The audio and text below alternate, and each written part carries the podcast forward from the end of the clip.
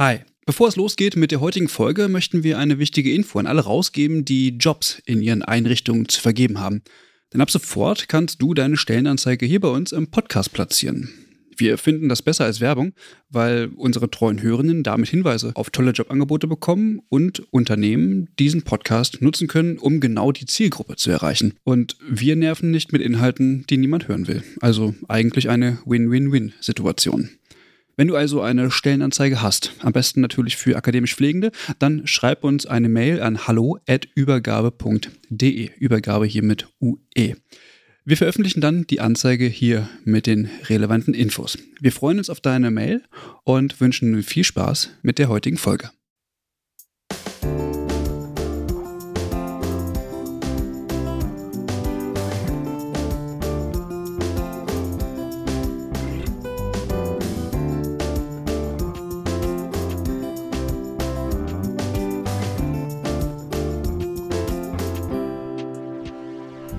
Hallo und herzlich willkommen zu unserer dritten Folge des Pflegeupdates. Mein Name ist Caroline und hier an meiner Seite ist Clara. Hi Clara. Hi Caro. Hi. Ja, wer die ersten beiden Folgen schon gehört hat, weiß, dass wir in diesen Folgen immer ein großes Thema recht ausführlich behandelt haben, aber heute wollen wir das Ganze mal ein bisschen anders machen und gleich über mehrere Themen sprechen. Zuerst wollen wir uns die Forderungen des DPR genauer anschauen. Dann wollen wir einmal einen Blick werfen auf die Personalmangelsituation in der Pflege. Dazu gab es nämlich neue Studien. Und am Schluss wollen wir noch einmal auf die Situation der ausländischen Pflegekräfte in der häuslichen Versorgung schauen. Ja, dann würde ich sagen, starten wir doch direkt mit dem ersten Thema, den Forderungen des DPR. Ja, passend zur Bundestagswahl, die im September diesen Jahres ansteht, hat der DPR, also der Deutsche Pflegerat, Forderungen an die kommende Bundesregierung gestellt. Nochmal kurz zur Erklärung. Der Deutsche Pflegerat vertritt als Bundesarbeitsgemeinschaft und Dachverband schon seit 1998 die bedeutendsten Berufsverbände des Pflege- und Hebammenwesens in Deutschland. Ja, und sie kritisieren jetzt, dass die jetzige Legislaturperiode zwar gut gestartet sei, aber dann doch wenig pflegepolitisch umgesetzt wurde. Damit konnte vor allem das Ziel, die Pflegeberufe attraktiver zu gestalten, nicht erreicht werden. Die neue Präsidentin des DPR, Christine Vogler, zieht das Fazit. Rückblickend ist die jetzige Bundesregierung mit hohem Engagement gestartet. Doch die Ergebnisse fallen mau aus. Die Maßnahmen gegen den Pflegenotstand greifen nicht. Ja, und auch das Ziel der Anhebung der Löhne und der Verbesserung der Arbeitsbedingungen konnte nicht erreicht werden, genauso wie eine Erhöhung der Ausbildungskapazität leider nicht gelungen ist. Man kann also sagen, die formulierten Ziele der konzertierten Aktion Pflege konnten nicht vollumfänglich erreicht werden. So der DPR. Dazu vielleicht ein kleiner Rückblick. Im Rahmen der konzertierten Aktion Pflege wurden 2019 konkrete Ziele festgelegt, um bessere Arbeitsbedingungen in der Pflege zu schaffen. Gemeinsam wollten die Bundesministerinnen für Gesundheit, Soziales und Arbeit mehr Personal durch verbindliche Personalvorgaben und der Akquise von Pflegefachpersonen aus dem Ausland gewinnen. Auch sollte in der CAP das Gehalt von Pflegefachpersonen verbessert werden. Unter anderem durch einen flächendeckenden Tarifvertrag, Mindestlöhne in der Pflege sowie eine Angleichung des Ost-West-Unterschieds, der ja immer noch besteht. Um die Situation in der Pflege zu verbessern, sollte die generalistische Ausbildung weiterentwickelt werden und der Beruf durch Heilkundeübertragung oder auch moderne Technologien attraktiver gestaltet werden. Wir sehen also schon, ein paar dieser Vorhaben wurden in der kürzlich beschlossenen Pflegereform angegangen. Die Umsetzung dieser ist aber, wie wir auch schon ja, darüber diskutiert haben, nicht ganz unumstritten. Und jetzt kritisiert der DPR, dass die formulierten Ziele der konzertierten Aktion Pflege nicht erreicht werden konnten. Und gleichzeitig stellen sie auch Forderungen auf, was denn jetzt passieren muss. Die Forderungen sind vielfältig und wir werden die jetzt einzeln mal etwas genauer unter die Lupe nehmen. Die erste Forderung bezieht sich auf die berufliche Selbstverwaltung. Der DPR fordert, dass die berufliche Selbstverwaltung der Profession Pflege auf Bundes- und Landesebene gestärkt werden soll. Damit ist natürlich die Etablierung von Pflegeberufekammern gemeint. Da hat es in den letzten Monaten wieder ziemliche Rückschritte gegeben, die maßgeblich durch die politischen VertreterInnen auf Landesebene negativ beeinflusst wurden. Ergänzend dazu soll die Pflege in allen Entscheidungsstellen des Pflege- und Gesundheitssystems eingebunden werden. Auch hierüber haben wir schon in unserer ersten Folge gesprochen. Da geht es ganz klar um die politische Mitsprache von Pflegefachpersonen, die beispielsweise durch einen festen und stimmberechtigten Sitz im gemeinsamen Bundesausschuss erreicht werden könnte. Ja, genau. Und außerdem fordert der DPR noch, dass die Personalbemessung 2.0 in den Krankenhäusern endlich umgesetzt werden soll. Ja, was man hört, ist, dass das Instrument schon seit Monaten bereit liegt, eingesetzt zu werden. Aber anstattdessen soll jetzt ein neues Pflegepersonalbemessungsinstrument bis zum Jahr 2024 wissenschaftlich entwickelt und neu erprobt werden. Das heißt, bis dahin können wir auch noch weiter auf feste Personalvorgaben warten. Auch in der Langzeitpflege soll die Personalbemessung nun zeitnah umgesetzt werden. Das war ja auch ein Bestandteil der Pflegereform. Genau, in der Pflegereform beruht das Ganze ja auf dem Gutachten von Professor Rutgang, was ja aber auch von vielen Seiten ja durchaus kritisch betrachtet wird. Das muss man ja immer noch ein bisschen dazu sagen. Ja, eine Forderung, die auch auf die Beschlüsse der Pflegereform anspielt, ist die nach den neuen Kompetenzen für Gesundheitsberufe. Und da sollen Pflegende mehr Autonomie in ihrer beruflichen Ausübung erhalten. Ja, ebenfalls fordert der DPR, dass das Angebot an Pflegestudienplätzen massiv gesteigert werden muss. Also gerade nach der Schließung der Pflegewissenschaftlichen Fakultät in Fallenda ist ja deutlich geworden, wie wenig universitäre Möglichkeiten es für Pflegende gibt, die Lust haben, sich zusätzlich noch hochschulisch zu qualifizieren. Genau. Und eine Forderung darf natürlich auch nicht fehlen, die wir schon ganz oft gehört haben, ist die nach den Einstiegslöhnen von 4000 Euro für Pflegefachpersonen, aber dann auch in allen Arbeitsbereichen. Ja, also ich muss sagen, es gibt ja auch sehr viele Übereinstimmungen zu den organisationsübergreifenden Forderungen, die am Internationalen Tag der Pflegenden getätigt wurden, die wir ja auch schon näher beleuchtet haben in der ersten Folge.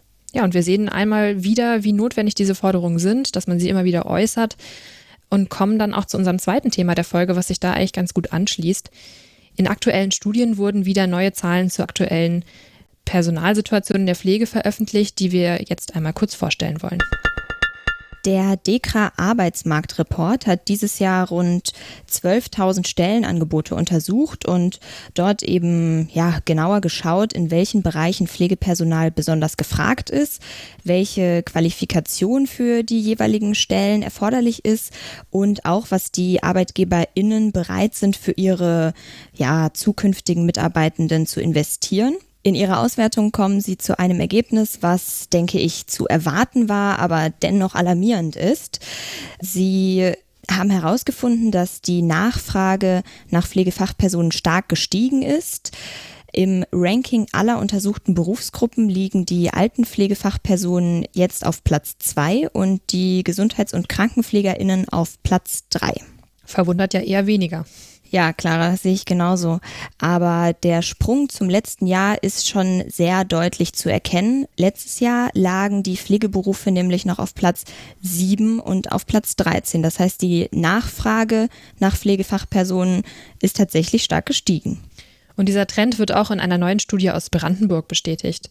Nach der Meta-Analyse, welche vom Brandenburger Sozialministerium diese Woche vorgestellt wurde, gehen bis zum Jahr 2030 44.000 Pflegefachpersonen in Rente nur in Brandenburg. Das ist vor allem erschreckend, wenn man das Ganze in Vergleich setzt zu der Zahl der Auszubildenden. Im letzten Jahr haben nur 1300 in Brandenburg die Pflegeausbildung begonnen.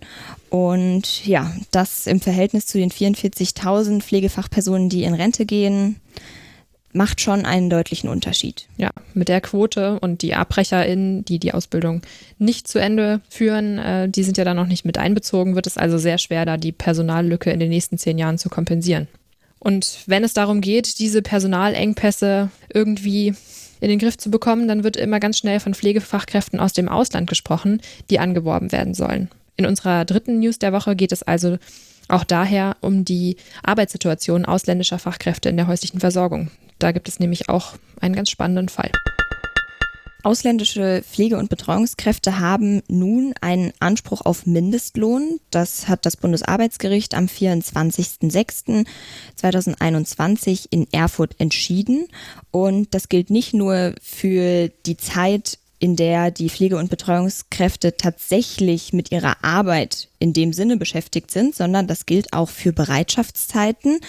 Also während Bereitschaftszeiten ist auch der volle gesetzliche Mindestlohn zu bezahlen.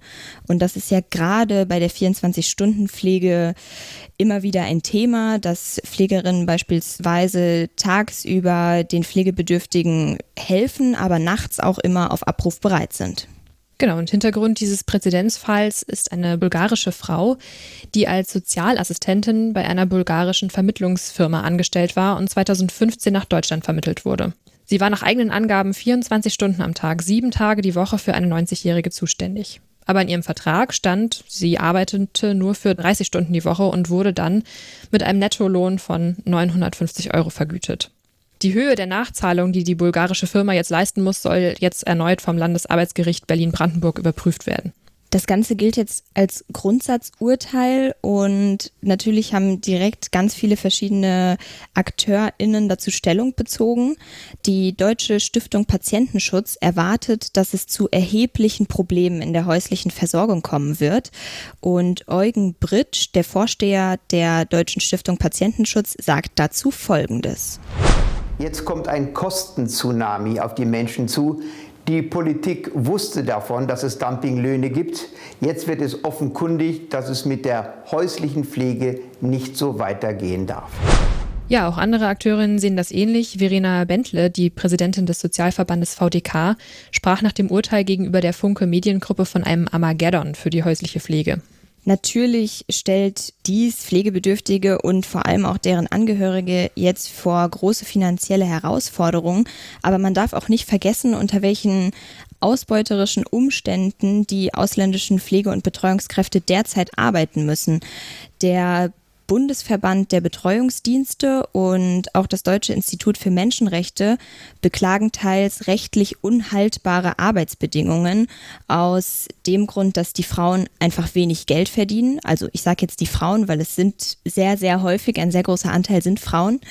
Sie verdienen sehr wenig Geld, sind rund um die Uhr beschäftigt, haben teilweise keinen Urlaubsanspruch und häufig auch wenig bis gar keine Privatsphäre.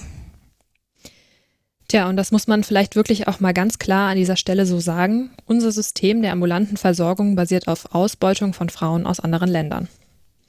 Silvia Bühler, Verdi-Vorstandsmitglied, sagt Folgendes dazu, dass es beschämend ist, dass viele Familien auf eine sogenannte 24-Stunden-Pflege angewiesen sind, weil das offizielle System in Deutschland derzeit keine richtige Unterstützung bietet ja, mit diesen Statements, die jetzt noch einmal die Lücken in unserem Gesundheitssystem aufgezeigt haben, wollen wir uns dann auch schon verabschieden herzlichen Dank, dass ihr alle wieder dabei wart, dass ihr euch unsere drei News der Woche angehört habt.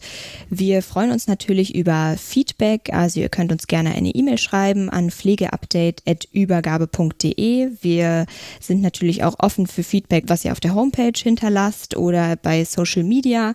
Gerne können wir auch über die Themen diskutieren. Und ja, wo wir unsere ganzen Informationen hergenommen haben, das findet ihr natürlich wie immer in den Show Notes.